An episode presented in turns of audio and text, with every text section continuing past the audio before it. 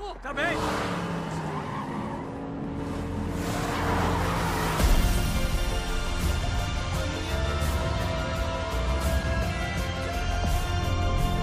Você ainda não percebeu o que está acontecendo lá fora? Seja o que for, está acontecendo com todos nós. Eu só quero saber. Qual é a verdade?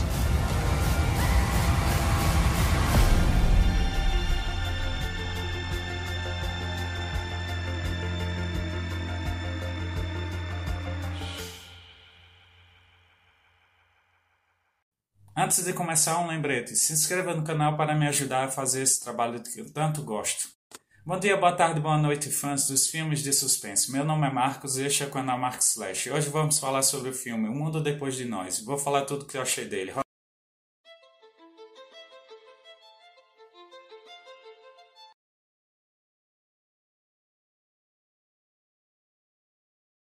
O filme lida com a família Stoneford partindo para a mansão em Long Island em que Amanda Julie Roberts decide alugar sem avisar ao seu marido Clay Ethan Hawke, arrastando seus filhos Hark, Charles Evan, um adolescente com hormônios florando, e Rose Farah Mackenzie, uma menina viciada em Friends que está no último episódio da famosa série, de forma que ela possa fugir do contato humano.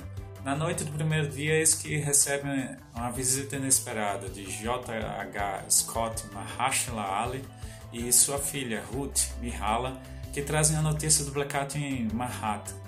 Pode não parecer interessante, mas na verdade é uma excelente maneira de se começar um longa, ou seja, com o mínimo de informação possível sobre ele, algo que Ismael usa constantemente ao favor da obra. À medida que o interessante vai se metafoseando em bizarro, com um navio tanque encalhando na praia, uma invasão de viados no jardim de casa e uma mulher de origem mexicana falando desesperadamente em espanhol com Clay no meio de uma estrada deserta, dentre outras sequências assim, o filme até consegue ganhar pontos por prender a atenção do espectador, por algo que fica mais fácil com uma ótima interpretação do trio veterano, especialmente Ali compondo um personagem misterioso, mas ao mesmo tempo muito humano, muito relacionável.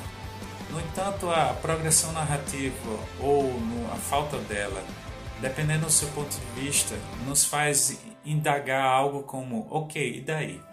De forma alguma, acho que a resposta a essa pergunta seja uma explicação detalhada do que está ocorrendo, pois, muito sinceramente, tudo o que o espectador precisa saber dos eventos macros está no filme, incluindo uma considerável didático diálogo H com Clay no texto do filme e seu esperto e muito sinceramente ótimo final aberto. Ao contrário, a resposta que eu esperava de algo com, com a compreensão exata do foco do trabalho de Ismael, seu objetivo, por assim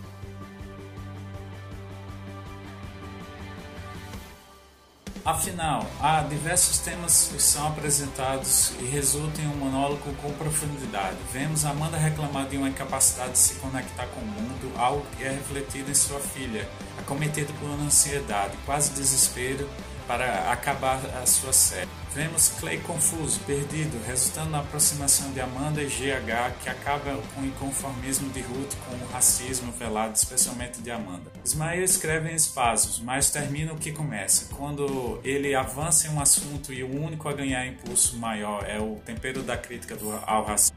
Mas ele consegue ir até o final e prefere diálogos expositivos como o de Ruth com o que o pai basicamente explica ao espectador o que está acontecendo. E, e a esse respeito e as finalizações desconcertantes e convenientes como as aproximações de Amanda com o GH e mais para frente com a O Mundo Depois de Nós não veio com exigências restritivas ao Ismael poder fazer. E o quanto do que vemos em tela é realmente parte da ideia original. Mas o fato de que o longa, esteticamente sofisticado que apresenta uma história que prende o espectador com sucesso, usa os, os movimentos de câmera e trilha sonora e principalmente quando conduz a sua narrativa com um norte claro e não se perde em tergiversações que levam a um caminho esperado pelo diretor.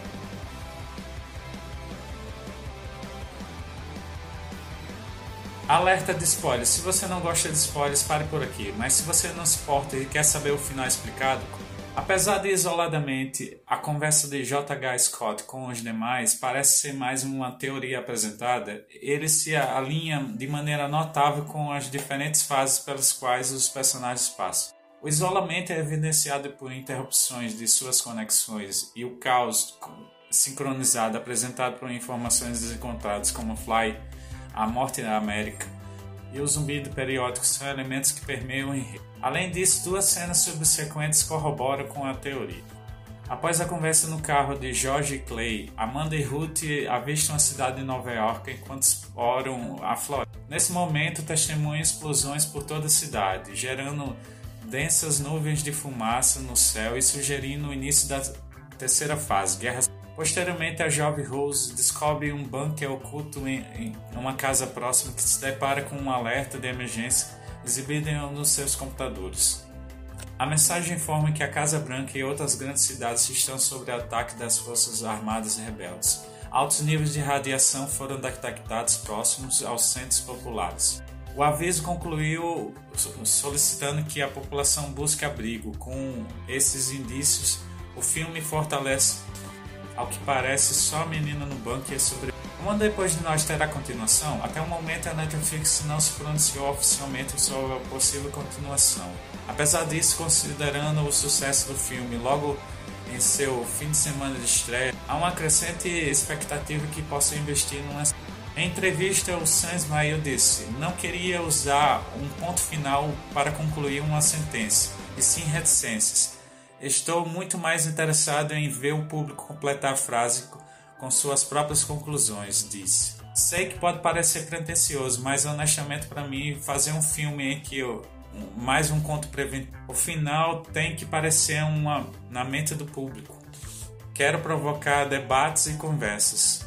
Esses são os tipos de finais que eu mais. Vocês querendo ouvir O Mundo Depois de Nós? Está disponível no Netflix. E vocês que viram, o que acharam? Gostaram? Não gostaram? Se inscreva no canal, deixe nos comentários sugestões.